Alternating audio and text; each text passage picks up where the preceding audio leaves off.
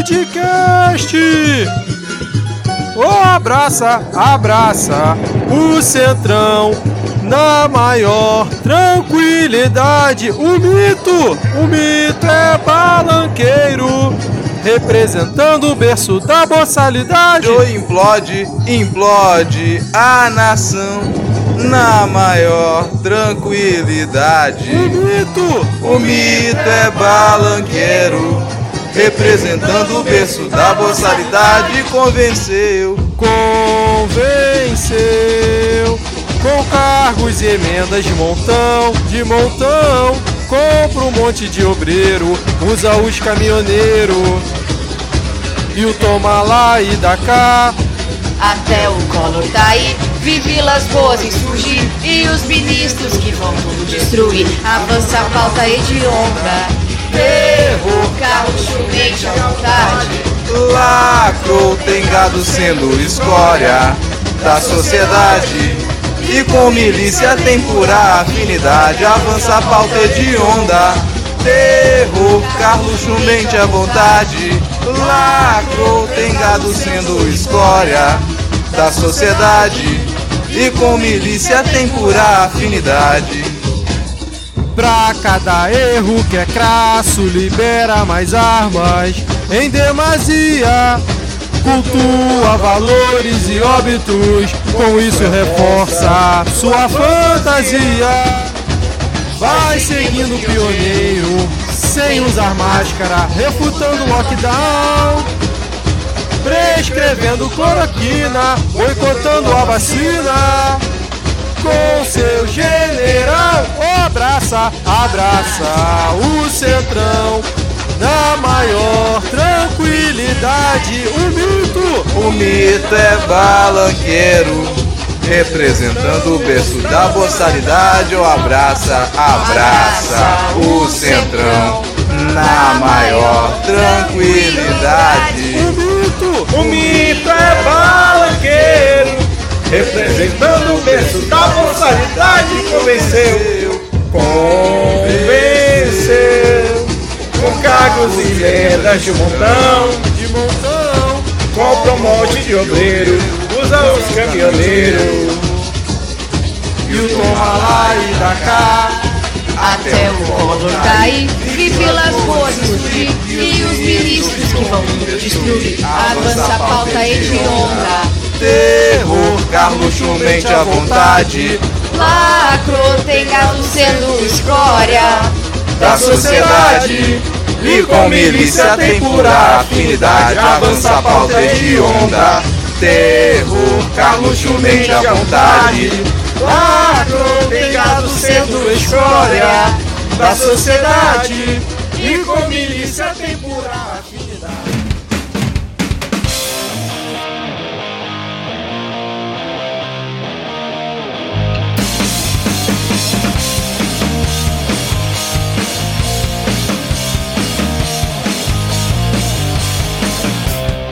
Olá, cidadão e cidadã, tudo bem? Eu sou Vitor Souza, falando diretamente do dia 16 de fevereiro de 2021, em plena terça-feira de carnaval, e está começando mais um episódio do Midcast Política, o nosso formato que traz informação, pistolagem e bom humor na medida do possível, debatendo fatos que ocorreram na última semana e que influenciam no cenário da política nacional. E hoje aqui comigo temos ela, Ad Ferrer. Tudo bem, Ad? Fala galera, tudo na paz, né? Tentando ficar bem, não chorando hoje, feliz. Naquele estilo bem emo de ser, né, Ad? No meio do carnaval, tendo que ficar em casa, né, cara? Te entendo completamente. Seguindo aqui a nossa apresentação, temos ele diretamente de Manaus, Diego Esquinelo. Tudo bem, Diego? Olá, ouvintes, um bom momento pra você. Eu quero dizer que agora é pra me chamar de Manaus, porque segundo a Netflix, todo mundo que mora acima de Minas Gerais só pode ser chamado de Manaus, então me chame de Manaus, só que não, no caso. Caraca, cara, eu não peguei essa referência não, mas deixa eu chamar o nosso próximo integrante aqui da bancada pra depois você me explicar que essa eu, eu perdi. E aqui com uma cara de animação assim, empolgante, temos ele, Rodrigo Hipólito. Tudo bem, Rodrigo? Cara, te falar que além do fato de estar tudo uma merda, é óbvio, né? Isso aí é a resposta padrão, continua tudo uma merda. Eu acho que eu tava assistindo um vídeo do TikTok hoje aqui e eu peguei, eu peguei astigmatismo. Que eu não tinha astigmatismo até eu assistir aquele vídeo do TikTok. Aí, enquanto eu tava assistindo o vídeo, eu fui fazer um teste para saber se tinha miopia ou astigmatismo. Eu comecei sem nada e no segundo seguinte eu descobri que eu tinha astigmatismo. Então, a partir desse momento, eu tô constantemente com dor de cabeça. Caraca, é, é assim, eu não tô pegando referência nenhuma hoje, cara. Você pode depois disponibilizar esse vídeo pra gente botar nas dicas culturais, até pra eu poder assistir depois, que eu fiquei curioso, cara. Ah, com certeza, cara. Eu vou colocar a referência completa lá do, do, do vídeo do TikTok. com autor, data de publicação, responsável pela edição do material. Agora, Diego, por que dizer que- essa história do Netflix, cara? Me perdi. Por causa da, da série Cidade Invisível do Netflix. Ah, que tá. a, a lenda mais amazônica, que é o Boto, o personagem chama Manaus, porque, sei lá, Porque sim. Não, não pode chamar João e morar aqui, pelo visto. Então, beleza. A partir de hoje só te chamo de Manaus também, cara. Se você já faz parte dos 10 ouvintes, sabe como funciona a nossa dinâmica, mas se você tá chegando por aqui hoje, nesse nosso formato, nós dividimos o episódio em dois blocos para discutirmos os principais assuntos da semana. Depois temos o Adivinha, que está, assim, perigosamente é, assertivo, né, nas últimas duas semanas. E no final, o nosso momento dos salves e dicas culturais. Agora, sem mais delongas, vamos iniciar o episódio com o bloco. Eine große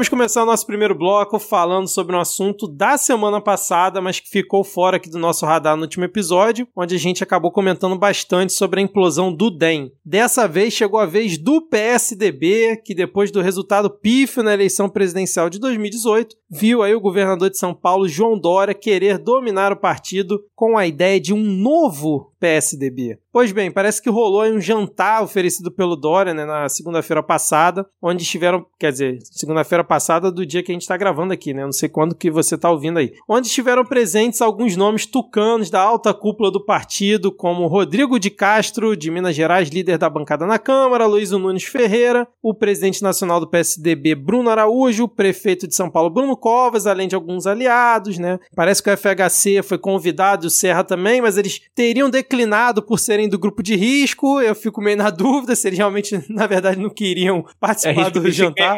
É, pra não se queimar, exatamente. E aí o Dória promoveu esse jantar após fazer um convite ao Rodrigo Maia para se filiar ao PSDB. Quem escutou o último episódio entende o porquê desse convite, buscando aí consolidar uma posição do partido em relação ao governo Jair Bolsonaro. E aí, após o jantar se tornar notícia, né, pública, até o Aécio Neves surgiu aí do seu esconderijo e soltou uma nota criticando a ação do Dória. Lembrando que nos bastidores o papo é que o Aécio Neves atuou em favor da candidatura do Arthur Lira para a presidência da Câmara dos Deputados. Rodrigo, vou puxar você aqui primeiro. Mesmo faltando aí um ano e meio ainda para a eleição, por que, que é importante a gente acompanhar mais esse movimento aí de racha dentro de um partido político que, em teoria, vai ser oposição ao Bolsonaro em 2022? Não, ninguém é obrigado a acompanhar porra nenhuma. Come- Começa assim. ninguém é obrigado a acompanhar porra nenhuma. Mas é, vamos dar alguns motivos pra se tornar interessante. Primeiro é que onde aparece a Aécio Neves, a gente já sabe que a coisa não cheira bem, né? Pelo menos não pro nosso lado, pro lado dele, até que, que isso pode se manter. Mas pensando em coisas que a gente comentou em diversos programas aqui nos últimos dois anos, cara, uma coisa que a gente já sabe é que o PSDB, ele, assim como o Fiuk, ele morreu quando foi pra casa do caralho, só que nesse caso em 2016. Então, Desde então o PSDB morreu.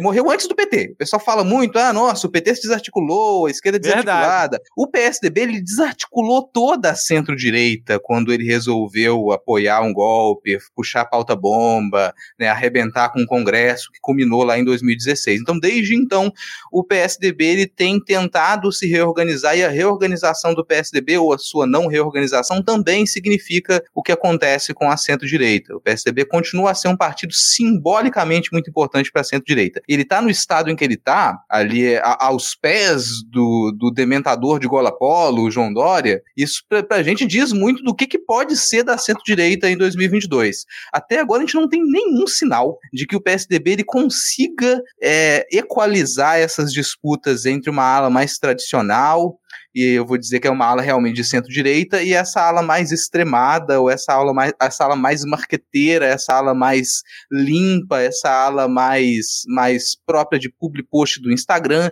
que é representada pelo João Dória e pelo Leite. Então essa é a disputa que a gente tem ali hoje. É bem provável que ali os defuntos que eles estão na ala mais tradicional do PSDB, eles não consigam se reerguer. Então o Aécio Neves vai virar pó. O restinho que sobrou dele vai virar pó.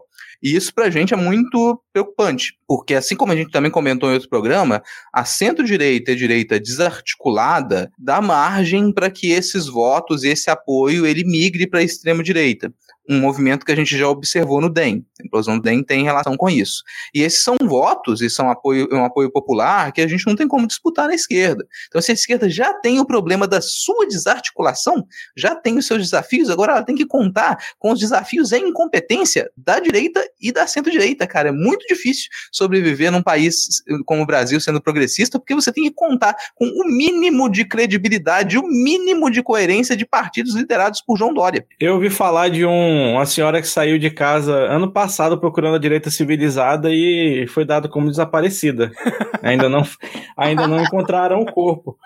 Mas, é, e só para complementar uma coisa, como a gente comentou semana passada sobre o DEM, é, nessa, esses, esses partidos, devido a uma grande capilaridade, uma grande mistureba doida, você não garante, por exemplo, que prefeitos e governadores vão abraçar uma candidatura majoritária de um deles, né, caso o Bolsonaro esteja muito melhor nas pesquisas e eles queiram se reeleger, por exemplo. Exatamente. E aí, é, aproveitando esse gancho de reeleição né, que o Diego comentou, tem uma figura que também comentava, pelo menos no passado, que não era muito a favor de reeleição, e aí você entenda como quiser, que é o nosso querido Eduardo Leite. E aí, nesse momento, eu vou puxar a AD aqui, né? Já que a, a AD é do Sul é o seu país. Queria saber se ela acha viável essa ideia, né, de que o Eduardo Leite aí gostaria de se candidatar como cabeça de chapa do PSDB em 2022, ou isso ela entende como sendo um pequeno golpe de marketing para ele deixar o nome dele em evidência, talvez para tentar a reeleição lá pro governo do Rio Grande do Sul, porque assim, eu confesso que olhando de longe, né, eu não moro no Rio Grande do Sul, mas isso me parece meio aquele papo errado de amigo, né, que amigo bajulador que cria uma fantasia ali na cabeça dele, acha que o cara, a pessoa pode chegar, dominar o mundo e na verdade é, a realidade mostra diferente, né? Então eu queria saber o que, que a Adi acha desse movimento de Eduardo Leite, conterrâneo da nossa querida Adi Ferrer. Bom, Aí que tá. Eduardo Leite. Sou não só sou do Sul, como já dividi vários pães de queijo com Eduardo Leite quando Eduardo Leite era prefeito aqui de Pelotas. E ele foi prefeito de Pelotas de 2013 a 2016. Eu era uma jovem repórter de TV. E só para dar assim um, um background do Eduardo Leite, ele ganhou para vereador de Pelotas na primeira eleição, ele ganhou para prefeito de Pelotas na primeira eleição e ninguém levava muita fé nele, ele não era o preferido. E não só isso, ele é uma pessoa extremamente jovem, ele foi um o vereador mais jovem da cidade, ele é muito jovem, ele tem 35 anos. Ele agora, no dia 10 de março, ele vai fazer 36. É 35, eu acho, né? É isso aí? 35. Sério? Sério? Não sabia desse detalhe, não. Isso. Quer dizer que ele vai chegar. Do... de 27. Quer dizer ele que ele é vai chegar em, em 2022 ali um pouquinho acima do limite mínimo, que é 35, né? Isso, ele é. E não apenas para quem gosta de signos, ele é pisciano. Isso é importante. Vixe. Isso é importante porque eu lembro dele, em 2012 eu fazia, eu fazia cursinho pré-vestibular e ele foi fazer campanha lá. E aí ele perguntou meu nome e tal. Em 2013, quando eu fui entrevistar ele pela primeira vez, já como repórter, ele lembrava do meu nome. Então é uma coisa assim que chama muito a atenção e chama muita atenção das velhas de Pelotas, assim. Tipo, nossa, ele conhece a gente pelo nome. Então ele tem essa coisa, assim. Ele é publicamente contrário à reeleição, tanto é que ele não, ele não tentou se reeleger à prefeitura de Pelotas, mas ele deixou a vice dele aqui como prefeita, que se reelegeu, que teve que se elegeu pela primeira vez e se reelegeu agora nas últimas eleições, com mais 70% dos votos em primeiro turno. Isso nunca tinha acontecido na história da cidade. Então, tipo, ele saiu daqui muito forte deixou uma mulher muito forte. E pra galera do Rio Grande do Sul é muito bom prestar atenção na Paula, porque a Paula vem, muito provavelmente, para governador, se ele vier para presidente da República. Ele não era pre também preferido para ganhar para governador, apesar dele ter sido presidente da Zona Sul, que é uma associação dos municípios da Zona Sul do Rio Grande do Sul, ele não era muito conhecido em todo o estado. Então ele não era um dos preferidos. Ele ganhou como governador. Em 2018, já como governador, a gente descobriu fraude nos, nos exames de pré-câncer de colo de útero pelo SUS aqui em Pelotas. Esses testes eram feitos por amostragem e mulheres chegaram a morrer. Eu não sei exatamente o número de mulheres que morreram com o exame que deram negativo de para câncer e quando voltaram para fazer um outro exame já estavam em, em câncer estado terminal. Mas isso aconteceu. Esse é o background dele. Agora, o que, o que aconteceu nesses últimos dias? Os deputados federais, alguns deputados federais do PSDB pediram para que o Eduardo Leite começasse a fazer uma campanha, principalmente aqui no Rio Grande do Sul, já como presidenciável. Um desses deputados federais, ele é muito conhecido aqui também em Pelotas e ele ele se elegeu deputado federal na sombra do Eduardo Leite, que é o Daniel Treziak, que era repórter da RBS TV na área de esporte, que a RBS TV é afiliada à Rede Globo. Ele ganhou também a primeira eleição para vereador em 2016 e já pulou direto para deputado federal pela força do Eduardo Leite aqui. Então a gente tem essa questão. O, o que eu queria trazer muito mais é que a gente pensasse um pouco sobre a, a como as narrativas têm transformado o nosso campo político, o campo político viável. A gente não tem o campo, um campo de esquerda viável hoje. A gente não tem opositores que faz, que a gente possa dizer assim, são atores políticos completamente atuantes. Com essa falta de oposição, acabou que a pandemia causou o, essa, essa diferenciação, né? O Bolsonaro ficou muito mais à extrema direita e o Dória ficou no centro-direita, né?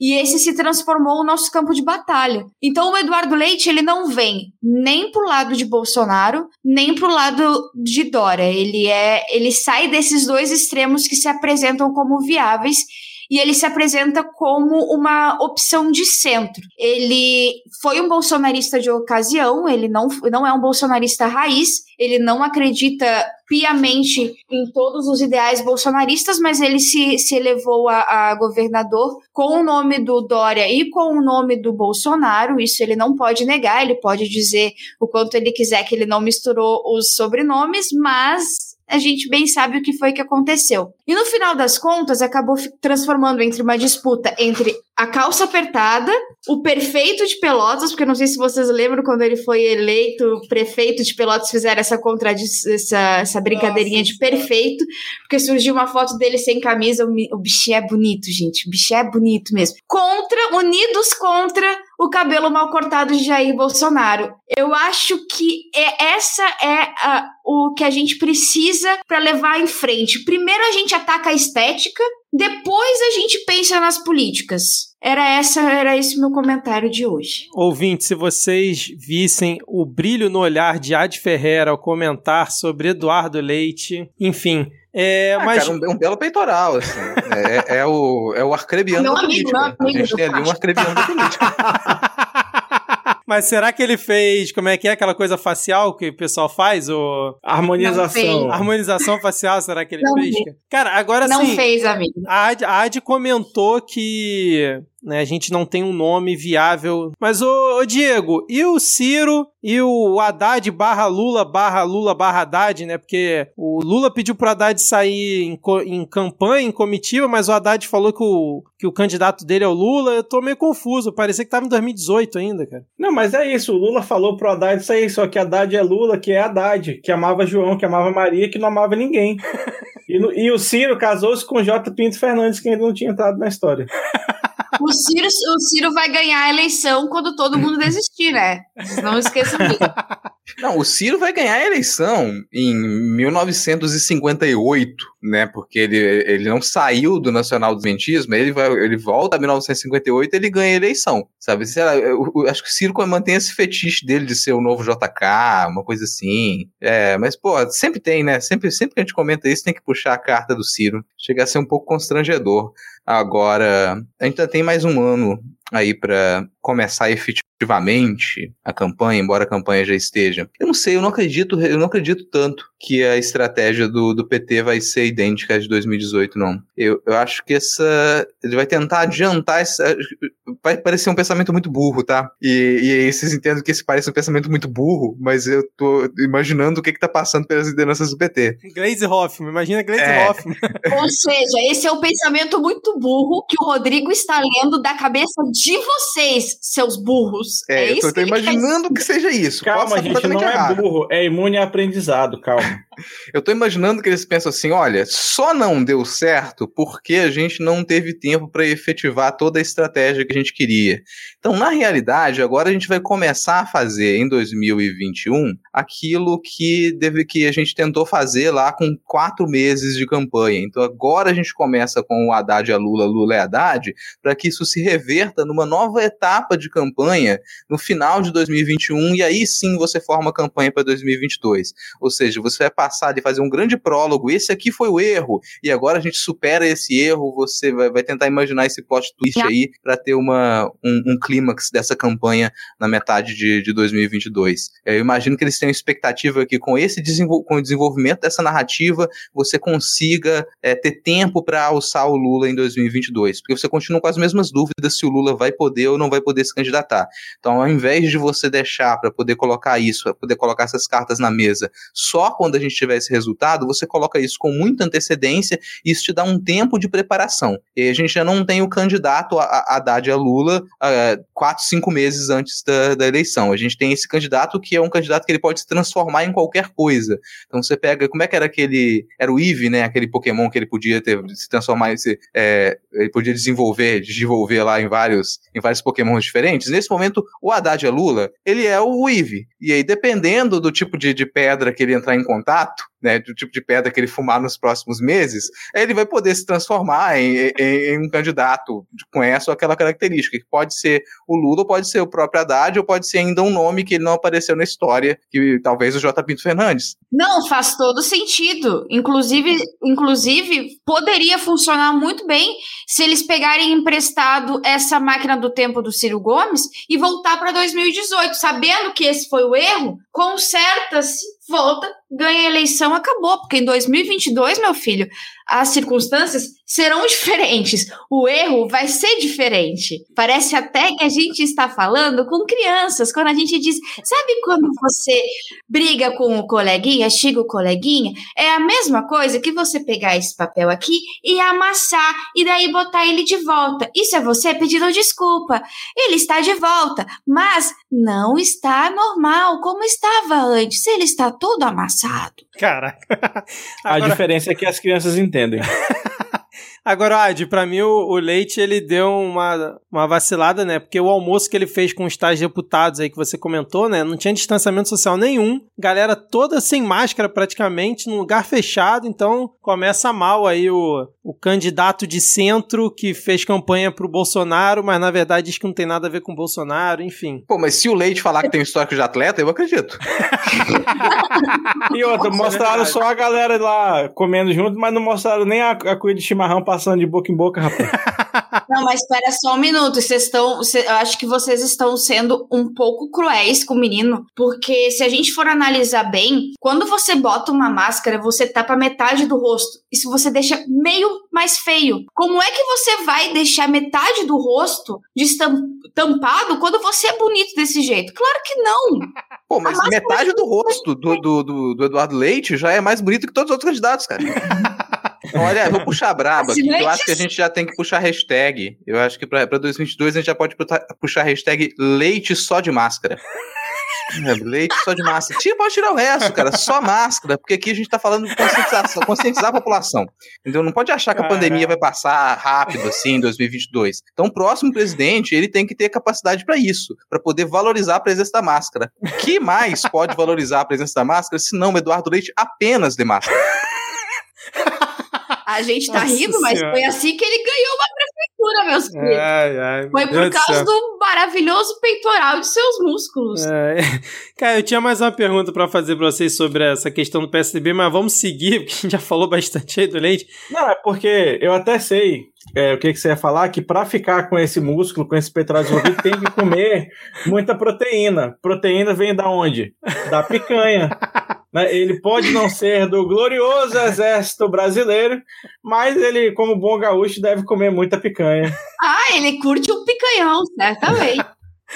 Cara, belo gancho. Porque, porque, senhoras e senhores, né, seguindo aí aqui aquele vazamento, vazamento não né, é, é, público, mas o que descobriram da lista de compras do Poder Executivo, descobriram aí toneladas e toneladas de picanha superfaturada e metros e metros cúbicos de cerveja também superfaturada nas compras do Exército Brasileiro. Glorioso. É isso aí, as forças mamadas mostrando para que veio. É, lembrando que esse levantamento que eles fizeram, né, depois eles protocolaram uma representação na PGR para o nosso glorioso Augusto Aras, né, pedindo explicações do que eles consideraram uso de recursos com ostentação e superfaturamento por parte das Forças Armadas. Lembrando que o Exército foi o que mais consumiu esses produtos, vamos dizer, supérfluos, mas a Marinha e a Aeronáutica também. E aí eu queria perguntar para vocês, quais as chances do Augusto Aras dar prosseguimento com uma denúncia dessa, cara? Ô meu filho, é a chance que você vai me ver de branco na rua, né, meu amor? Zero. Zero. Este, este menino, este menino, ele tá lá exclusivamente para botar na gaveta ou sentar em cima para dar aquela esquentadinha na bundinha. Porque ele, sinceramente, assim, botaram o menino ali justamente para que o Bolsonaro se safasse de absolutamente tudo e que as Forças Armadas fizessem a festa que pudesse fazer, quisesse fazer com, com o dinheiro da gente, com leite condensado, com picanha, com uísque, com cerveja, com lombo de bacalhau, que eu nem sabia que existia essa porcaria. Velho, de verdade, parabéns, parabéns, assim, foi muito bem construído esse golpe, muito bem construído esse governo para ser incompetente e não apenas incompetente, mas competente em suas corrupções eu acho isso muito bom. Eu acho que é a forma, uma forma de equilíbrio, a incompetência nas coisas que, que devem ser incompetentes e a competência em safar vagabundo. Cara, mas, cara, mas... Não, não, o Aras ofereceu denúncia contra o Pazuello, cara. Quem disse que ele tem medo das Forças Armadas? Aham. Uhum. Tô lembrando aqui de uma coisa que pra mim diz muito da relação da, dos demais poderes com as Forças Armadas no Brasil. Quando eu dava aula pro primário, tinha uma escola que eu dava aula que era no topo de um, um morro de Cariacica, uma cidade aqui na região metropolitana de Vitória e que na época era dominada pelo tráfico e tal. E quando eu dava aula nessa escola, um dos alunos da minha turma era filho do traficante que dominava o morro.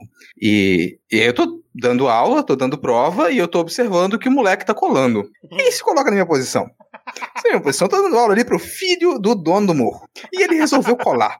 Aí eu falo que, ah, eu vou parar, vou tirar a prova desse aluno e dar zero eu vou lá reclamar pro coordenador e falar: olha só, isso aqui que tá acontecendo. Vou, você vai fazer isso, meu amigo? Porque eu não ia fazer. Quer colar, cola. Eu não vi. Não vi, não aconteceu. Então aí você imagina as pessoas agora, o, o exército tá, sei lá, tá é, enchendo o rabo de uísque 12 anos, tá fazendo festa no meio da pandemia. O pessoal tá um pouco preocupado, cara. Essa Britney Spears tá grávida de um cavalo. Não tem como mexer com isso. E é, é mais ou menos isso que o exército tem feito, tem dado essa comunicação. Olha, foda-se. Foda-se o STF. Quer saber se o STF... Aí vem mais tweet do Vilas Boas lá. Foda-se, vem o livro do Vilas Boas. Foda-se o STF. Vai querer realmente enfrentar a gente? Aí vem Gilmar Mendes todo emperequetado, fala, nossa, mas tem que os poderes têm que se respeitar, os poderes têm que ter independência, a gente não admite chacota, ditadura nunca mais. Puta que pariu, a gente nunca fez justiça de transição. A gente sempre foi tutelado pela merda do, do, dos militares mesmo, cara. Então eles sabem que eles têm esse poder, e o grande problema que a gente tem aí não é exatamente nesse momento os militares terem esse poder. Se a gente vai ter forças armadas, as forças armadas deterão esse poder. Eles detêm o poder da força. Ponto. Enquanto a gente tiver exército, vai estar ali. O problema é a influência influência que está sobre as Forças Armadas. E não é não é completo, não é por completo as Forças Armadas que elas estão sob essa influência, mas ela é forte. A gente tem esses extremistas de direita, ultraconservadores, eles detêm um poder sobre as Forças Armadas nesse momento, e qualquer coisa que a gente fizer contra essas Forças Armadas pode ter resultados nefastos. Então, sim, é, é, é razoável que os demais poderes estejam com medo e que eles pisem em ovos na hora de lidar com essa situação. Porque por mais patético que seja um general ameaçando o STF por tweet, isso ainda é real. Ainda mais quando o STF fica calado na hora e aí vem né, fazer maquininha de nota de repúdio da estrela, como diria o Vilas Boas, três anos depois. Né, Para você que não acompanhou, o excelentíssimo ex-comandante do Exército, general Vilas Boas, lançou um livro em que ele achou que já tinha escarnecido o povo, do povo brasileiro. Ele deu, acho que, 13, 13 horas de depoimento para um professor da FGV que lançou um livro aí, é, Vilas Boas Conversa com o Comandante, na qual ele admite uma série de impropérios e com muita certeza do que estava dizendo, porque o livro foi editado, reeditado e segundo o cara que escreveu depois da entrevista, depois que mandou para ele editar, ele adicionou mais 30% de conteúdo. Então ele tem certeza do que ele falou. Né? Dentre outros é, impropérios, ele admite que naquele tweet que ele lançou na, no dia da julgamento, é, um, um pouquinho antes do julgamento do habeas corpus do Lula, ameaçando claramente o STF de golpe se eles, não, se eles aprovassem o habeas corpus. Ele disse que esse tweet rodou o comando inteiro do Exército, foi para todos os comandantes de área, passou pelo menos na mão dos 20 general antes de sair um tweet.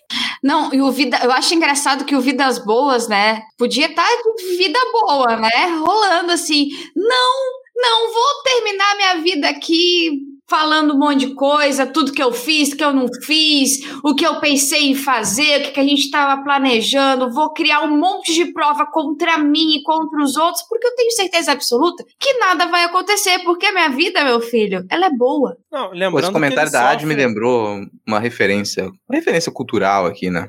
É, lembrando a importância de ler Machado de Assis, Machado de Assis tem um, um, um, conto, dois contos, que ele reescreveu depois, que é, o conto é O Imortal, e o, o primeiro, a primeira versão é Rui de Leão. Rui de Leão é um fidalgo do século XVII que ele adquire a imortalidade depois de tomar uma, uma bebida xamânica. E ele vai ficar vivo durante ali uns 200 e poucos anos. E ele faz de tudo. Ele resolve aproveitar a vida. Ele vive uma vida boa, ele se casa várias vezes, ele viaja, ele ama o Brasil, ele resolve voltar para cá. Só que quando você tem uma vida muito boa, você fica entediado. Então ele resolve arranjar confusão, entrar em duelo, morrer várias vezes e voltar. E a última coisa, depois que ele tá muito entediado, que ele já fez tudo que ele tinha que fazer da vida, qual é a última coisa que ele resolve fazer? Entra pra política. E depois que ele entra pra política e ele descobre que aquilo ali também é uma merda, aí ele vai e morre. Então, de repente, a gente tá vendo os militares entrando pra política, isso pode ser aí um sinal, né? O Machado de Assis já nos explicou, isso no século XIX. O último ponto das vidas boas, entediados, é entrar pra política e depois morrer. É, caraca. E aí uma coisa que eu queria é, só rapidinho comentar sobre isso, né? Que, por exemplo, eu tava escutando Medo Delírio outro dia e o... acho que o Cristiano até comenta uma hora lá que eu não sei se ele é, fez aspas de alguém né, que falou isso, ou se foi, foi uma fala do roteiro lá do Medo e Delírio, que eles comentam que em algum momento vai ser preciso enfrentar as Forças Armadas, né? E aí eu fiquei alguns dias pensando sobre isso. Como que se enfrenta? Vocês têm alguma ideia? Como que se enfrenta as Forças Armadas em um cenário, né, como vocês já bem descreveram é, bem aqui, onde elas estão entranhadas no governo, né, junto com um maluco presidencial, maluco não, né, contra um,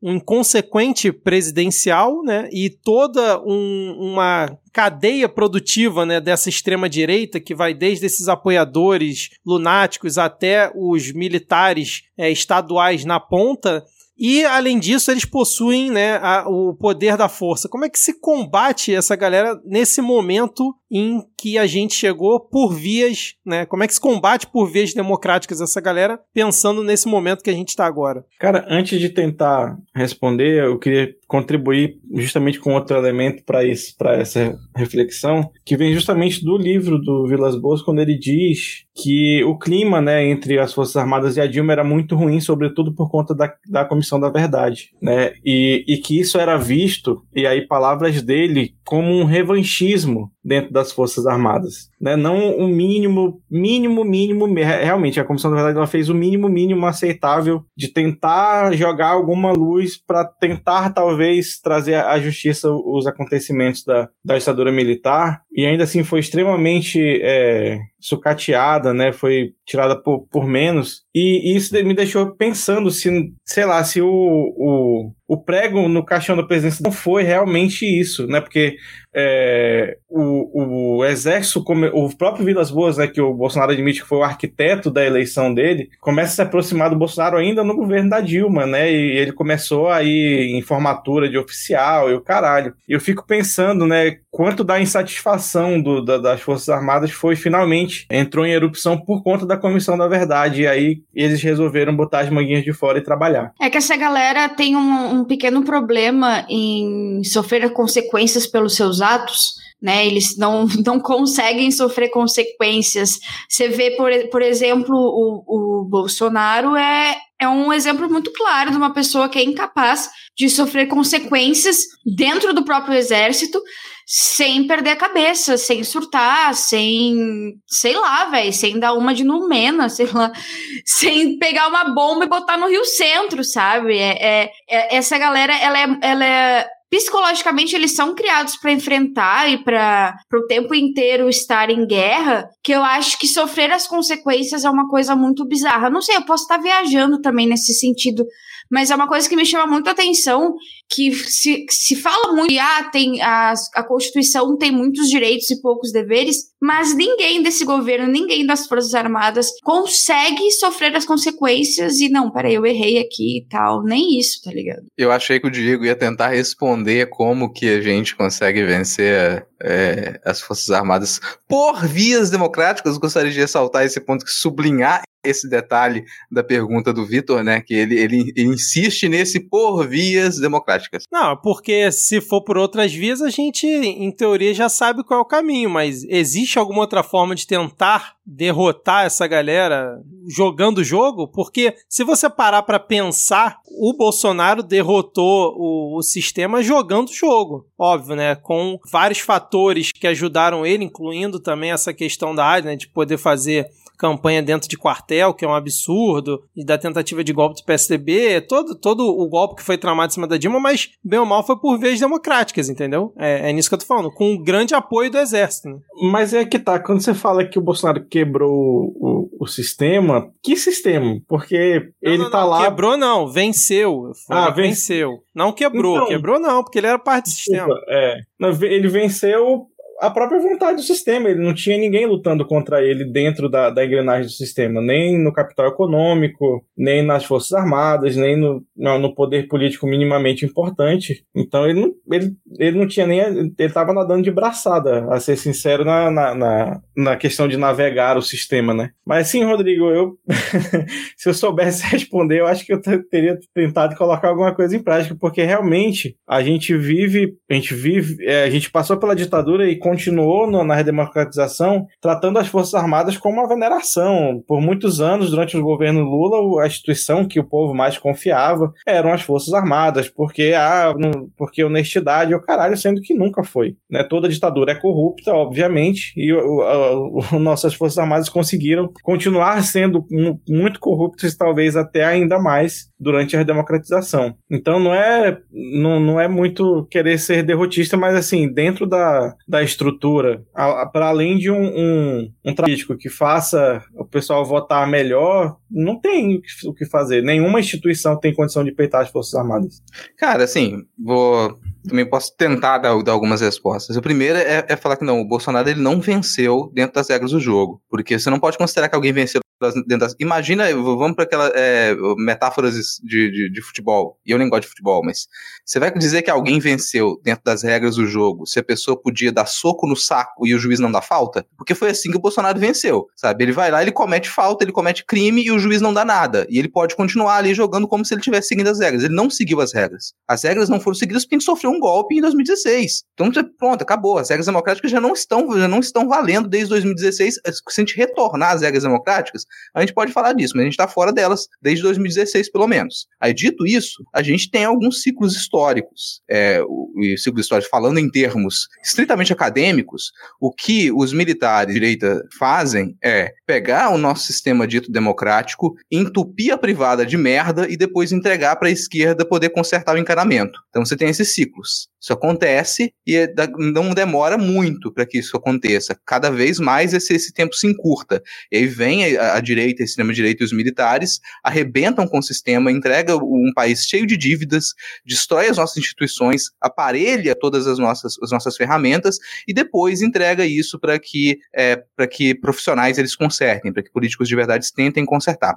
Isso significa que, em diversos momentos, a gente tem a oportunidade de fazer isso mas a gente perde essa oportunidade. A gente teve a oportunidade de fazer isso no final da década de 80 início da década de 90. A gente não promoveu uma justiça de transição. A gente voltou a ter oportunidade de fazer isso nos governos Lula e a gente não fez, não foi efetivado. Então a gente deixou passar essas oportunidades. Mas elas chegam, elas acontecem porque a gente tá, esse, esse sistema ele é ele se movimenta. E na, na, medida em que esse sistema se movimenta, a gente vai ter essa oportunidade novamente. Tenho poucas esperanças de que a gente vai aproveitar essa oportunidade, mas isso vai acontecer. Aí o que, que você deve fazer se a ideia é ter vias democráticas? Quando a gente retorna às regras democráticas, você tem que usar aquela força democrática daquele momento para poder reposicionar esses agentes desse sistema. Isso não foi feito até então. Será que a gente vai fazer na próxima?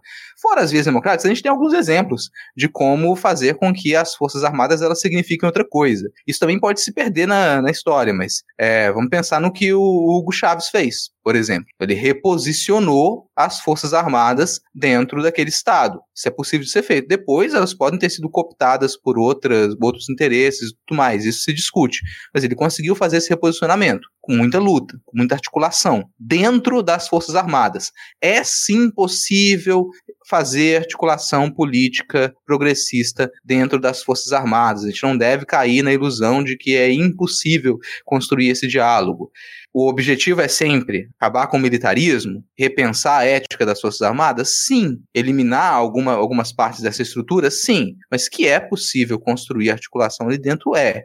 E não dá para simplesmente para entrar em negação. As Forças Armadas, elas estão dentro da política, elas fazem parte da política. Não é nenhuma novidade isso. Não adianta a gente simplesmente ficar ignorando e falar, não vou conversar com esse coleguinha aqui, vou deixar passar, ele vai continuar ganhando o jogo, cara. Lembrando que esse foi o bloco engraçado do programa. É, exatamente. Foi, foi, mais, foi além do que eu tava imaginando aqui. Bom, acho que não tem mais nenhum comentário pra gente fazer sobre esse tópico, né? Vocês destrincharam muito bem ele, com as provocações aqui devidamente feitas. E agora, Rodrigo, pra onde que a gente vai, cara? Depois dessa, desse bloco animado, vamos para mais um bloco animado, né? Vamos para mais um bloco animado, cara, porque agora, agora a gente vai falar do demônio. A gente vai falar do Pazuzu. A gente vai ver qual vai ser o destino do demônio. Sabe para puxar esse bloco, antes de a gente vai pro, pro bloco chamado O Ponto da Pauta.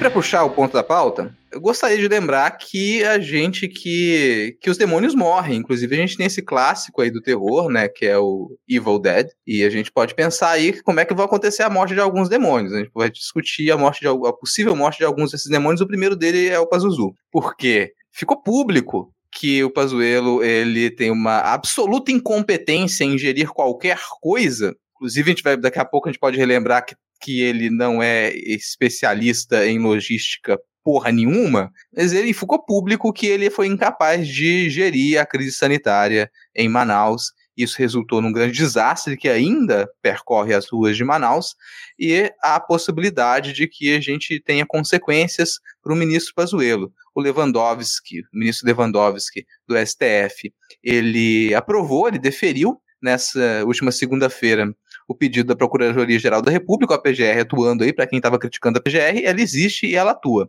Ele deferiu o pedido para que haja diligências no inquérito que investiga a responsabilidade ou não do Ministério da Saúde nessa crise sanitária de Manaus. Então, você já tem essa movimentação, isso pode ou não resultar até em uma CPI, porque depois que isso explodiu, o Senado ele já demonstrou que tem algum interesse em que se abra uma CPI da pandemia para saber o que, que foi gasto, como foi gasto, quais eram as intenções, quais foram, qual foi o trabalho dos técnicos do Ministério da Saúde em Manaus, e isso inclui o investimento em aplicativo para poder direcionar as, os milhões de comprimidos de cloroquina e outros medicamentos sem eficácia para o tratamento de Covid, e também a falta de um plano para aplicação das vacinas mesmo depois que elas chegaram, além, é claro, do caso que se tornou notório, que foi a escassez de oxigênio nos hospitais de toda a região norte.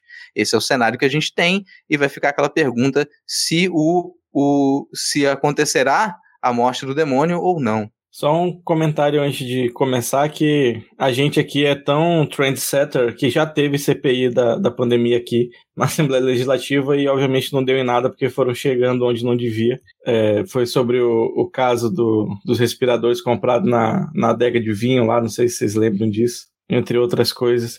Mas, cara, o Pazuzu, ele é, é tão incompetente que, assim, teve eu acho que talvez só tenha faltado o Olavo de Carvalho avisar, porque ele foi avisado pelo governo do município, pelo governo do estado, pela empresa que fornece, por parentes dele. Ele tem parentes aqui, tem uma, se não salvo engano, não sei se é uma cunhada dele, avisou a cunhada do ministro da Saúde falou: Cara, o teu irmão tá precisando de cilindro de oxigênio. Eu não lembro agora da relação de parentesco certo, depois vocês me corrijam aí nos comentários. Mas, cara, alguém da família dele falou: Olha, tem um parente teu aqui precisando de cilindro de oxigênio, tá ruim de comprar. E o ministro da Fodendo Saúde disse: Ah, não, não tenho o que fazer, não sei nada não se eles estão precisando, se a galera está precisando de provas aí contra o Pazuello, acho que se você pegar aí todos os midcast política desde o dia 16 de outubro em diante, se você pegar todos os tweets do midcast política, se você pegar o Ad News, se você pegar talvez a minha timeline,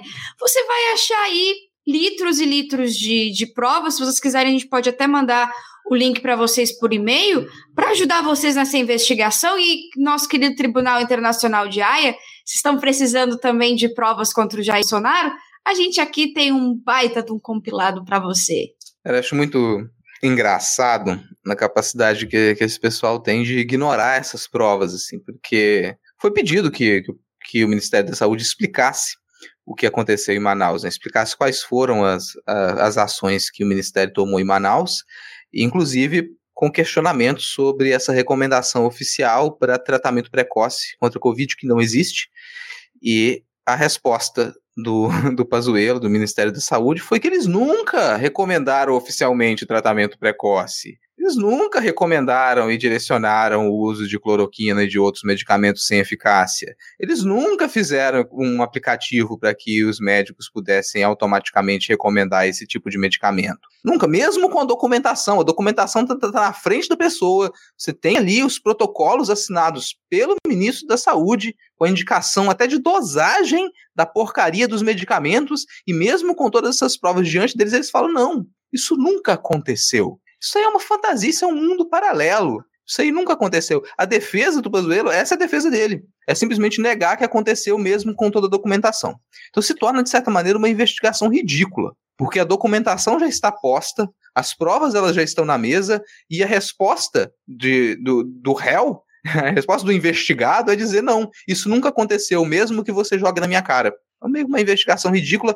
Por isso também, talvez tenha uma certa facilidade ali do, do presidente do Senado ele sondar os líderes dos partidos sobre a viabilidade de uma CPI. E o Pazuello ele pode cair antes disso, ele pode cair durante uma CPI. A CPI ela pode derrubar muito mais gente. Eu honestamente tenho um pouco de descrença das consequências consequências dessa CPI, mesmo que ela seja aberta, assim como o Diego comentou agora há pouco que isso já aconteceu aí nessa sucursal do desespero que virou Manaus, né, e Amazonas de forma geral, mas essa CPI ela pode ser aberta. Outras figuras elas vão cair, o Pazuello se cair, cai para cima, mas outras figuras também podem cair. Só para esclarecer que também não vieram toneladas de cloroquina para indígenas aldeados aqui no Amazonas, não. Só o Rodrigo puxou o gancho aí do Pacheco, né, o presidente do Senado. Eu queria abrir aspas aqui para a fala dele que eu achei assim sensacional. Abre aspas. São duas coisas. Primeiro, é bom sentir a impressão dos líderes. Embora seja prerrogativa do presidente do Senado, quero ouvir os líderes. Se tiver o mínimo de risco de atrapalhar a vacinação, temos de fazer uma reflexão. Segundo ponto é que, se sentirem que existe espaço, vamos discutir a questão prática do funcionamento da CPI em meio à pandemia com os trabalhos remotos. Meu amigo, se tiver o um mínimo risco de atrapalhar a vacinação, a, a maioria das capitais estão parando a vacinação por falta de vacina e você vem meter esse argumento, se tiver o mínimo risco de atrapalhar a vacinação. O presidente boicota a vacina toda semana. O presidente diz que não vai se vacinar. Como disse a Natália Pasternak agora há pouco no Jornal da Cultura, ele está com o traseiro sentado em cima da porra de um cheque de 20 bilhões de reais e desse valor só foi utilizado até agora 9%. Então, cara, vai atrapalhar mais a vacinação do que isso é aquele velho papinho para boi dormir, né? Do, do presidente do Senado, o Alcolumbre usava bastante, todos basicamente, né? E agora o Pacheco vem usando também. E aí vem falar também ah, a questão prática do funcionamento da CPI, porque a CPI, a CPI das fake news ela parou né, durante a pandemia, porque o pessoal não tinha como se encontrar e tudo mais, né? Mas para votar orçamento de guerra, para é, votar coisas absurdas, né? Autonomia do Banco Central, aí tá tudo certo, os caras podem votar, eles se reúnem, discutem, que é uma beleza. Aí para implementar né, uma CPI para investigar né, um crime que está sendo cometido pelo Ministério da Saúde, né, no comando aí do Pazuello, como o Rodrigo falou, né, o cara num dia fala que a White Martins avisou ele no dia 8 de janeiro sobre a falta de oxigênio. Depois ele vai no Senado e fala que a, White Martins não avisou nada. Depois ele vai na Jovem Pan e fala que a White Martins também não avisou ninguém. Ah, pô, tá de sacanagem o, o Pacheco e companhia aí. Provavelmente o Arthur Lira deve ter falado a, a, mesma coisa aí. De, de comentar que tem que analisar se vai ter o mínimo risco de atrapalhar a vacinação. Ah, vá pra merda. Pô. Cara, sabe o que, que atrapalha a vacinação? Atrapalha a vacinação por exemplo no Ministério da Saúde. Que atrapalha a vacinação. Um exemplo prático disso. Os técnicos do Ministério da Saúde, e tem técnicos, tem no nosso Ministério da Saúde, uma das reclamações que eles fizeram recentemente, sem citar os nomes, né, porque senão podem ser perseguidos, é de que o ministério os envia para cidades sem nenhuma função específica. simplesmente envia os técnicos, ah, vai lá para tal cidade, vai lá para tal região, fazer o quê? Não sei, só vai, para dizer que enviou técnico. Sabe? Esse, esse é o tipo de buraco e é isso que atrapalha. Você simplesmente pega funcionário público que poderia trabalhar de, forma, de modo eficiente e você diz, vai para lá para fazer o quê? Nada. É costume de militar, cara. Que ele fala, ah, envi, vamos enviar tropas para não sei onde. O cara chega lá, fica o quê? Pintando meio fio com leite condensado, comendo picanha e tomando boêmia. A 9,80, né? Mas é muito, é muito louco perceber essas mudanças de narrativa e como essas mudanças de narrativa colam nas pessoas. Tem pessoas que acreditam piamente hoje que o Bolsonaro nunca receitou e ele não tem como ser culpado de algumas pessoas que tomaram cloroquina de forma preventiva e hoje estão com problemas no fígado. Né? E é essa, essas mudanças de narrativa que pra gente parece, pô, como assim vocês estão de sacanagem? Semana passada estava falando uma coisa, essa semana vocês estão falando outra, tem colado, tem colado. E é como se tem, como se tivessem escrito: vocês são uns idiotas na nossa testa e a gente tá andando tranquilamente, sem se olhar no espelho. É, é essa sensação que eu tenho, assim, de que a gente tá sendo tirado pra burro, pra babaca, e muita gente tá aceitando o papel que tá sendo colocado. É isso que me deixa mais puta. Não, só uma correção, eu acho que a, a cloroquina não é a que, a que é, ele destrói o seu fígado, eu acho que ela só transforma o seu coração em um coração de galinha. Acho que a ivermectina é que troca, troca o seu fígado por patê. São funções ah, tá. diferentes, né? Essa é a função ali desses remédios, se eu, se, se eu não estou enganado. Então você que está tomando esses remédios, pensa ainda nessas consequências. Você pode trocar o seu coração saudável por um coração de galinha. Você não vai morrer de Covid porque você já não ia, né? Assim, é, tomar água, dá na, dá na mesma, mas ainda não vai afetar seu coração.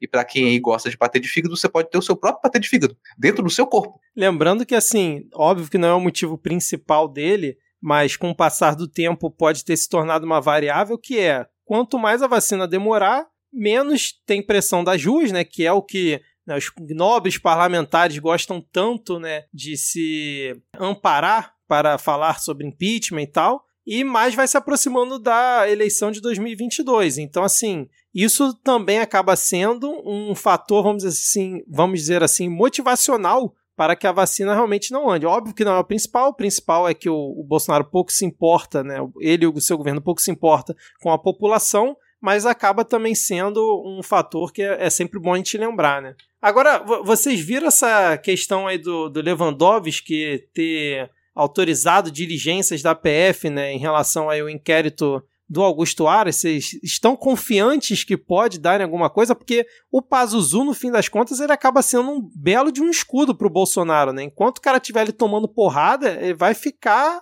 né, até não, não ter mais é, barriga de leite condensado ali para defender o Bolsonaro, né, cara? Mas eu Mas, também não sei por quanto tempo ele teria essa barriga de leite condensado para queimar, tá ligado? Porque a situação a situação da pandemia hoje, tá? A gente tem um Amazonas com 200 pessoas numa lista de espera para leito de UTI. A gente tem um Acre colapsado, a gente tem um Pará colapsado, a gente tem cidades do interior de Santa Catarina, Minas Gerais colapsado.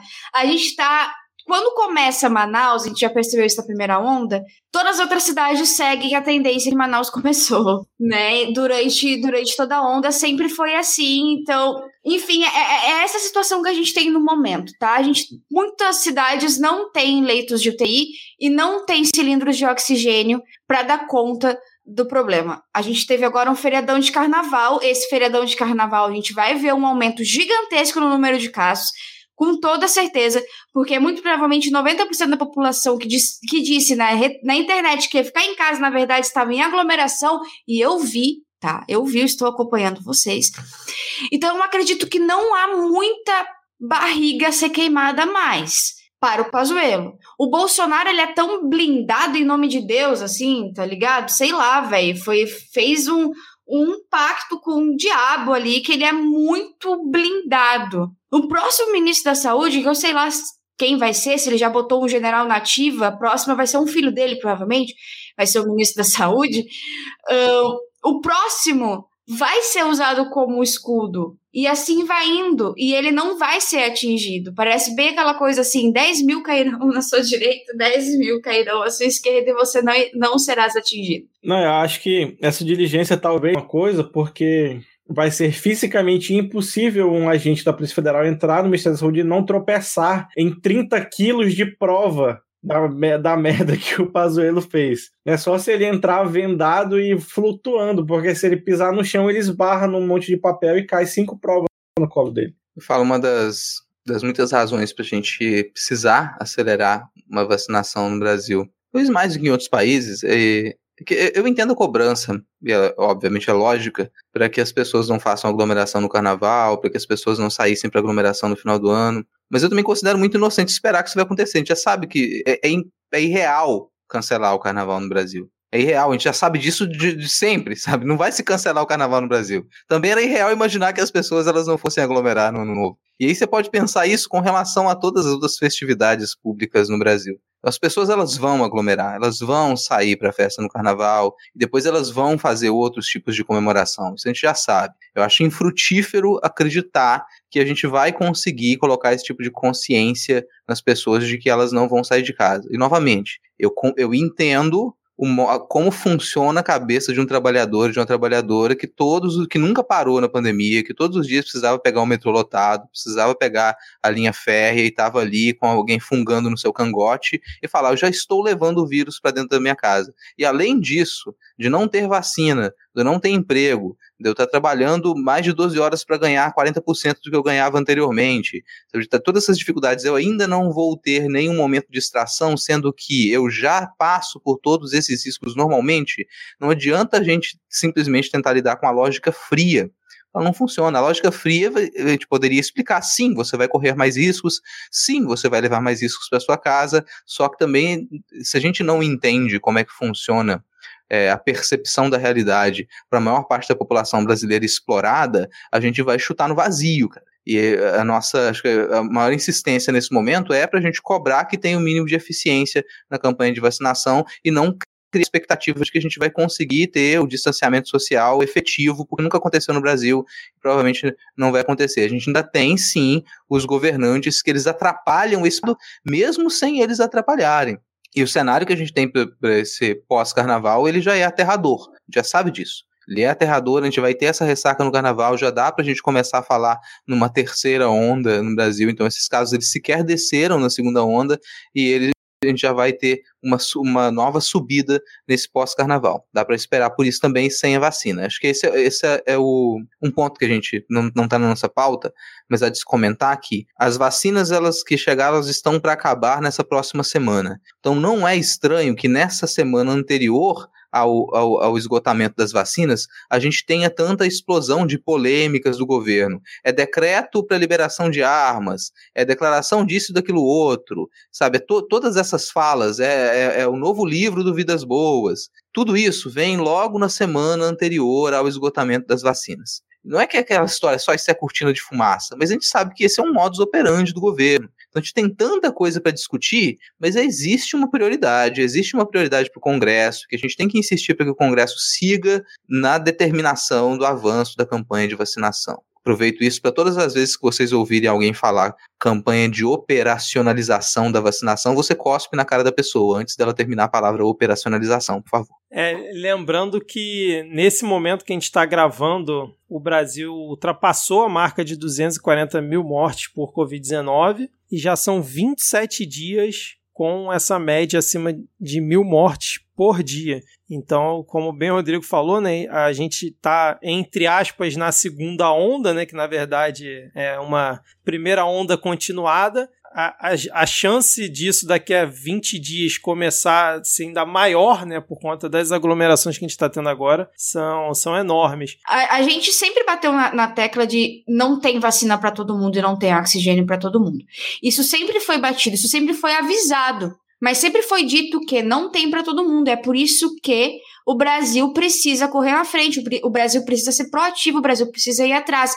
O Brasil precisa correr, porque ele tem 200 milhões de pessoas para abastecer e para cuidar da saúde. Isso, tá, isso faz parte da nossa Constituição, diz que é atribuição do governo federal, inclusive. Então ele pode dizer, caralho, mas é porque ele nunca abriu uma Constituição na vida dele, cara, porque na primeira página tá ali já. Eu não preciso ser muito muito inteligente, não. Não preciso folhear muito a Constituição ali, não. Tá bem ali no início. Se ele abrir a Constituição, acho que ele vai saber direitinho qual é o trabalho dele. Mas aí você tá querendo, Ad, que o neoliberal pense. E se tem uma coisa que, é, que o neoliberal é incapaz, é de perceber a lógica. Não é nem de compreender a lógica. O neoliberal ele não consegue perceber a lógica. Então, ah, eu vou lembrar daquela fala do, do Pazuzu de que, ah, tem 200 iniciativas aí de vacina pelo mundo, daqui a pouco eles vão estar tá correndo atrás da gente para vender vacina pra gente. Esse é o raciocínio neoliberal. Ele não faz, não faz o menor sentido em nenhum universo, sabe? Doutor Estranho, ele poderia lá vasculhar 100 milhões de universos paralelos e em nenhum o neoliberal ele seria capaz de tomar uma decisão razoável. Em nenhum ele conseguiria tomar uma decisão com lógica. Não tem, cara, não tem essa possibilidade. Então, na, cabe na cabeça desse pessoal, qualquer coisa que aconteça, eles vão colocar: não, isso aí tá acontecendo porque a gente não tá deixando o ecossistema do mercado funcionar como ele deveria funcionar. Porque e isso, isso é, é, é, doido de imaginar, mas para essa galera, olha só. Se o ecossistema do mercado, se o mercado ele estiver funcionando de modo livre, e se resultar em um milhão de mortes, é porque era para acontecer. Por que, que a gente está reclamando do que era para acontecer? Engole o choro. Para de chorar, porque se era para morrer um milhão de pessoas, era para ser assim. A gente não pode fazer nada. Isso é ordem natural do mercado.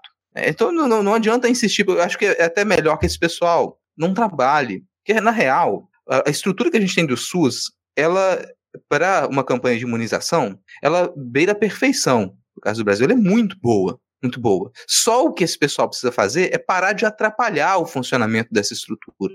Ela já está ali e ela já estava em funcionamento. O que se tem feito no Ministério da Saúde desde o início do governo Bolsonaro é atrapalhar o funcionamento do SUS. E você vai encontrar, conta até três, que daqui a pouco vai ter gente falando que o problema da campanha de imunização no Brasil é que ela foi feita pelo SUS, que ela não foi feita pela rede privada. Pode contar, porque isso aí já, já, é escrito, se já não tiverem falando isso. Então aí você tira por menos que o problema é que não tem vacina e vai falar, não, a vacina estava ali, mas o SUS, né, sistema público, não conseguiu aplicar nas pessoas. Olha essa quantidade de fraude. Aí começa a pulula nos grupos de WhatsApp vídeos das pessoas, olha só aqui o funcionário público fingindo que está dando vacina no velhinho. O funcionário público é cruel, o funcionário público não deveria existir, porque se isso aqui fosse na rede privada, nunca que um trabalhador bem pago, né, sem direitos, mas bem pago, com salário justo, ele ia passar a perna no seu cliente nunca ia acontecer. Eu tenho, tomei um ódio desse, dessa quantidade de vídeo circulando por aí, como se a qualquer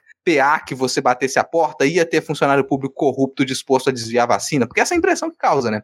Quando você distribui 15, 16 vídeos e diz que aquilo está acontecendo no Brasil inteiro, parece que tem uma grande fraude que o, SUS nunca vai funcionar. Então, para mim, é, isso é até intencional a gente tendo ou não tendo a quantidade de vacinas para aplicar, e vai se manter essa incompetência para logo na frente a gente conseguir desmantelar mais uma parte do SUS. Cara, e é de uma canalha tão absurda você falar que o governo federal tem que se eximir de alguma responsabilidade numa federação de bosta aí que a gente vive, que os estados não têm poder e dinheiro praticamente nenhum, né? Porque o, o a maioria dos impostos é recolhida pelo governo federal e depois é redistribuída para os estados e municípios, o que tem a sua razão de ser, né? Não, não, não há que negar, mas ainda assim, você se eximir completamente de responsabilidade falar que é só jogar dinheiro e nem, e nem, é, e nem isso foi feito de, de verdade, porque. E aí, não contente com isso, ainda começou a atacar agora o ICMS, né? Do, na briga dele com o Dória falando que praticamente o único imposto que os estados arrecadam alguma coisa de verdade, que é o ICMS em cima dos combustíveis, que que ah, mas é o, o combustível está caro por causa do governo federal que cobra imposto. Não sou eu não que dolarizei a porra da, da, da, do fornecimento de petróleo, que sucateei isso da Petrobras, que tem um monte de refinaria parada de propósito para ser vendido daqui a pouco a preço de banana, que de Manaus está na fila, já venderam o campo de gás de Urucu e agora vão vender a refinaria que está parada há algum tempo. E aí a, a porra do botijão de gás vai bater 200 reais e o dólar só vai continuar subindo agora que vai poder fazer conta em dólar nessa caralho dessa merda. E você fala, ah, eu não tinha obrigação de fazer nada, meu amigo. Fique na sua casa se você não quer ser cobrado, se você não quer prestar conta, se você não quer ter a sua vida passada no escrutínio do público, não seja um homem público. Não, e o mais louco que nessa briga do SMS, só para a gente já caminhar aqui para o final desse tópico, é que no meio da pandemia, com tudo que a gente já comentou aqui, ele disse que vai lançar um decreto, palavras do Bolsonaro, para ser obrigatório nos postos de gasolina ter uma tabelinha ali quanto que vale aqui o. o quanto você está pagando aqui na, na gasolina? X é de imposto federal, X é de imposto municipal, estadual, Y é de lucro do, do cara do posto, não sei quanto de frete. Ele falou que vai fazer um decreto para ter isso em cada posto de gasolina do Brasil. Ou seja, com esse argumento, ele diz que ele não está querendo comprar briga com os governadores, longe disso, ele não quer se intrometer em nada, ele só está querendo que seja feito justo com os é, com, a, com a população, né? Saiba o quanto que ela está pagando. Na verdade, a gente sabe que ele está fazendo aí é, um agrado para, assim, vamos dizer assim, para parte do núcleo duro do eleitorado dele, né? Vocês querem comentar mais alguma coisa? A gente tinha até colocado na pauta a questão aqui do, dos novos decretos já, mas acho que a gente é melhor deixar para a próxima semana, porque assim, ainda vai rolar muita coisa nisso, né? Pode ser que acabem revogando, pode ser que o STF entre na jogada, vamos ver como é que vai ficar. Isso né? Não sei o que, que vocês acham, pra gente já encaminhar pro final aqui do episódio. Eu acho eu melhor acho. deixar, que já, a gente já discutiu bastante. Eu queria trazer também essa questão da lei orgânica das polícias, que eu peguei o projeto de lei hoje, não deu tempo de estudar direitinho. Pra... E também ainda não foi aprovado, né? É meio complicado falar sobre o projeto, ainda não foi, mas é bom a gente já levantar um, uma orelhinha sobre isso aí. Então fica para semana que vem, então. Vamos seguir então pro próximo bloco? Então bora pro adivinha.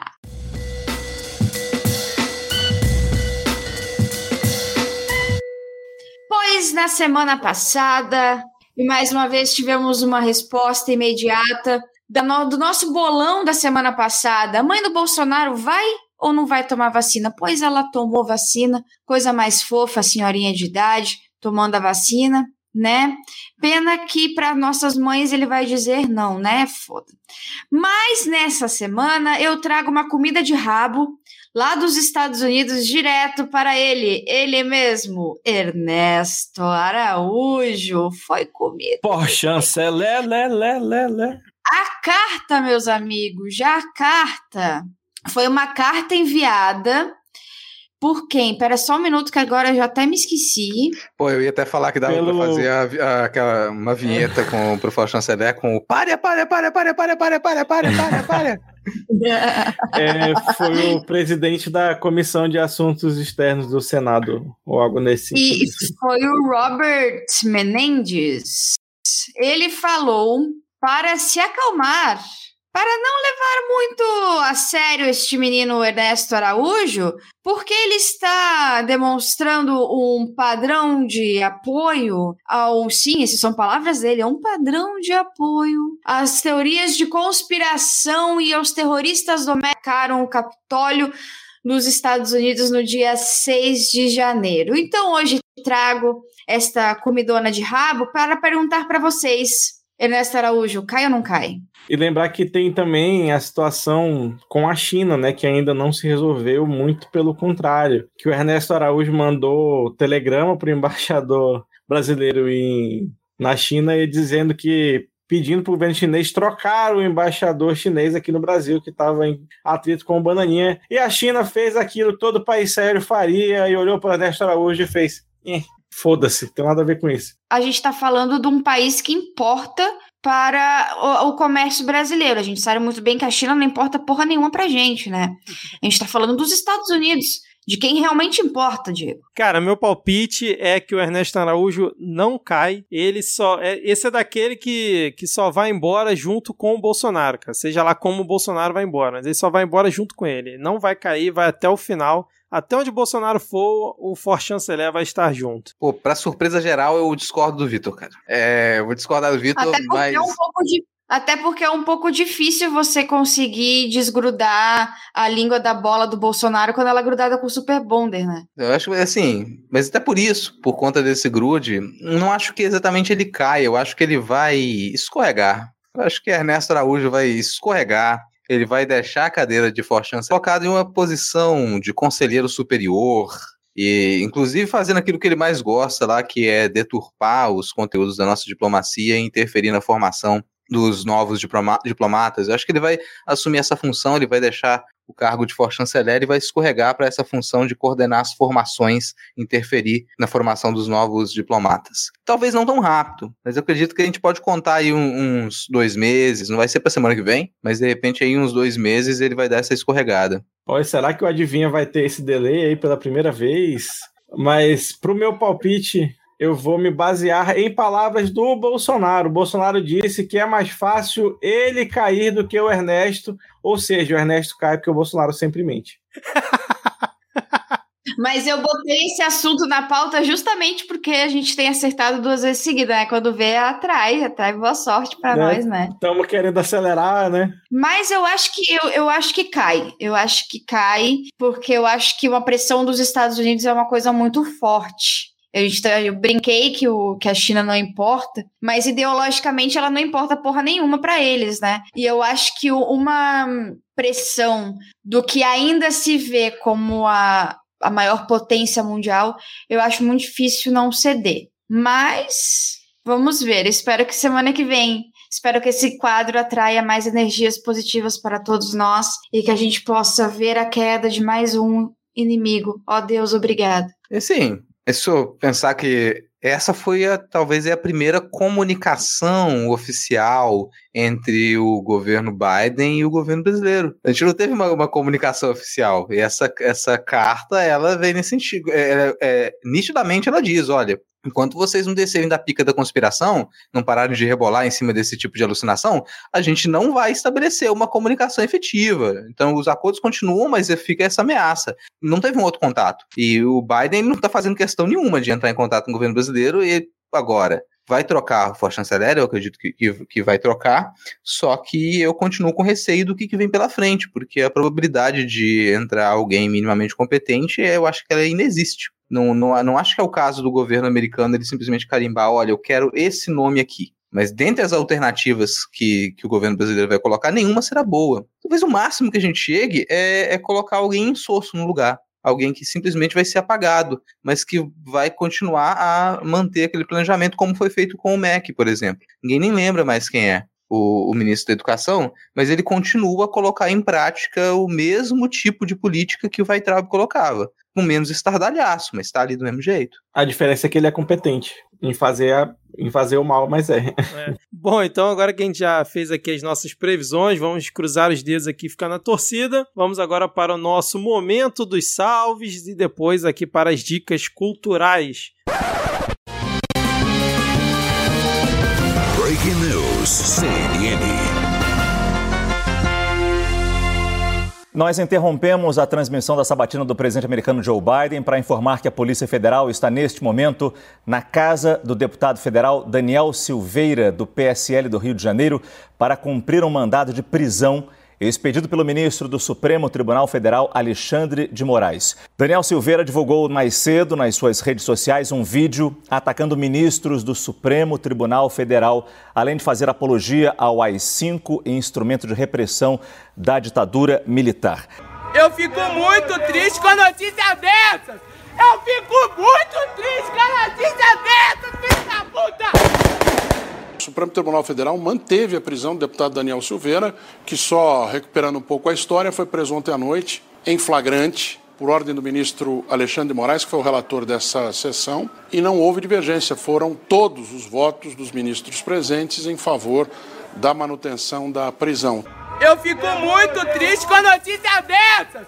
Eu fico muito triste com a notícia dessas, filho da puta!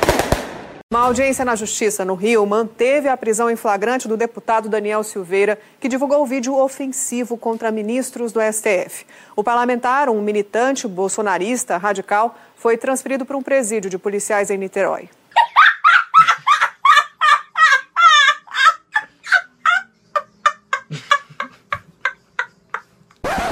Eu vou começar aqui mandando um salve para Camila Bianco, que pediu um beijão para toda a galera aqui do Midcast. Lembrando que hoje não temos, vocês já perceberam, né? Não temos aqui a Tupá, que está descansando, mas provavelmente semana que vem ela estará de volta. Descansando no pós-doutorado. é, ela disse que adorou as reformulações de quadros e espera que todos estejam bebendo suas bebidas favoritas enquanto gravam nesta terça-feira de carnaval. Além disso, fica aqui um abraço para Leila, lá do canal da Leila, que tá sempre ali com convidados sensacionais e a gente é, o, aqui o canal agora que é Ilha das Profs, tá? O canal ah, agora o canal é Ilha virou das Ilha das né? Profs igual o podcast? É, mudou, mudou de nome o canal. Ah, legal, legal, bacana. Fica também então aqui um salve pro Ayan Ariel, fazia tempo que ele não aparecia aqui. E para Thaís Kisuki, ou Kizuki, espero que eu tenha falado o sobrenome certo. Fica aqui também um salve e um abraço para ela. Só queria dizer para Camila que eu gosto de água, mas já não chega a ser um dos preferidos, não, mas tudo bem. é, e hoje eu estou bebendo suco de limão aqui. O arroba de underline Vitor J diz que dessa vez queria agradecer a gente por tornar a pandemia e o governo mais suportáveis e ainda por cima manterem ele informado sobre os crimes de responsabilidade do fundo presidencial e mandou também um abraço sem coronga para todos nós. A Val tá tudo bem, pediu um salve para todos no Midcast e aproveitou para dizer que melhorou muito com a participação feminina. Sucesso, muito obrigada e também agradeço em nome da Tupá.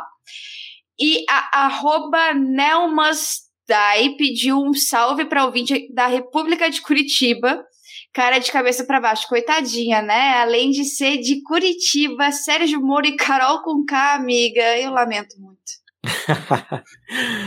o arroba cancelado 2020 mandou um salve para memória de Castor de Andrade e agradeceu. O arroba o feijão quis aproveitar só para parabenizar. Pela primeira vez conseguiu ficar focado mais de uma hora em um mesmo podcast. Nem parecia que falavam de política.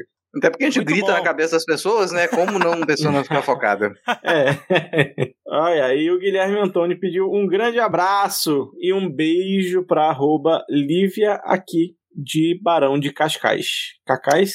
É isso, é isso aí. Eu agora eu vou lembrar aqui que, pô, a gente tá num tempo de escassez de emprego, né? Mas, pô, eu tenho vários patrões. Então eu vou mandar o primeiro salve aqui, vai pro meu outro patrão. O arroba senhor Baço, senhor Baço. Ele, lá do Leitor Cabuloso, ele pediu um salve, então ele fica salve pro, pro meu outro patrão. E o arroba Barbosa Comic mandou um salve com um beijo especial para arroba aquela dos gatos, a nossa querida Miau Jude. Vou deixar aqui também um abraço pro jornal Ataque, que marcou a arroba Senhora Patológica e aí mandou um abraço para ela e para o seu marido, desejando uma boa recuperação da Covid-19. Meu último salve aqui vai para o nosso queridíssimo Denis Almeida. Denis Almeida, ele mandou aqui um abraço para todo mundo da bancada, um salve para todo mundo que está sentindo falta do carnaval. Ele disse que ano que vem a gente vai poder comemorar do jeito certo, tanto o fim da pandemia quanto a ida do fungo presidencial para a correnteza que leva o chorume embora. E especialmente ele mandou um parabéns para repórteres pelo seu dia. Nesse dia de gravação, o dia que a gente está gravando hoje, é dia dos repórteres. Então fica aí um parabéns especial para a Ad Ferrer. Muito obrigada, gente. É muito bom ser repórter, é ótimo. A gente é xingado, as crianças ficam gritando: tia, tia, me grava, tia, eu quero aparecer na TV. Os, os políticos ficam falando: ah, tira essa câmera da minha cara. É muito legal. Eu adoro. Muito obrigada para todo mundo que me deu parabéns. É ótimo. Maravilha. Bom, vamos então para dicas culturais. A minha dica hoje é Fora Nego Dia, não tem nada para indicar fora isso, então segue aí vocês. Cara, eu vou deixar aqui duas dicas. A primeira é um livro que eu já citei aqui hoje. Então, para quem aí, ó, vamos lembrar, vamos ler os clássicos, vamos ler Machado de Assis. Vou deixar a dica aqui do livro Sobre a Imortalidade de Rui de Leão, que contém esses dois contos, os dois contos com um conteúdo similar aí que foram escritos pelo o Machadão e Nesse livro, que é um livro, um lançamento da Plutão Livros, tem, tem um prefácio muito bom do Roberto de Souza Causo, falando aí sobre as origens da ficção científica brasileira. A capa da Paula Cruz também é uma maravilha. Então, quem quiser conferir, tá o link para o site da Plutão Livros para adquirir esse e-book. E vou deixar como dica aqui de, de podcast, já que eu falei da, do Leitor Cabuloso, bem grave, edito Pindorama, vou deixar como dica o novo podcast da casa, que é o Leia Novos BR, para quem quer conhecer um pouco da literatura brasileira contemporânea. É, só autores recentes, assine aí Leia Novos BR, episódios a cada 15 dias. Bom, eu quero indicar uma série que, na verdade, já é uma das séries mais vistas do mundo, mas dane-se, eu comecei a assistir WandaVision, porque eu não sou fã de quadrinhos, eu não sou fã de super-heróis, mas eu sou fã de sitcom, e eu me atraí por essa, por ser uma homenagem à história do sitcom. E agora eu estou assistindo todos os filmes da Marvel e é assim que começam as drogas, então eu estou indicando para vocês a minha cocaína que se chama WandaVision. E digo para vocês que também na Disney Plus tem todos os filmes da Marvel em ordem cronológica para que você possa entender a WandaVision direito. Então, bem-vindo ao vício. Eu quero indicar uma graphic novel, né? Um, um, livro em quadrinhos. Eu tô mostrar a capa aqui né? no chat. Chama A Juricaba, é, lançado pela Black Eye Studio, com roteiro do Ademar Vieira e desenho do Jusilande Júnior. Vou deixar o link aí para quem quiser comprar. Conta a história, obviamente, do Ajuricaba, que foi um líder indígena da tribo dos Manaós aqui nesta terra de onde falo. É né? muito bacana. Então fica aí a, a dica. Bela capa, hein, cara? Bela capa. Excelente dica do Manaus. É, vamos seguir então aqui pro final do episódio, que o Rodrigo já tá agoniado para ver a eliminação do Nego Dia. Muito obrigado aí aos ouvintes que ficaram até esse final. Lembrando que sempre todos os links estão na descrição do episódio. E semana que vem estamos aqui novamente. Valeu, abraços e até mais. Tchau, tchau. Valeu. Tchau, tchau.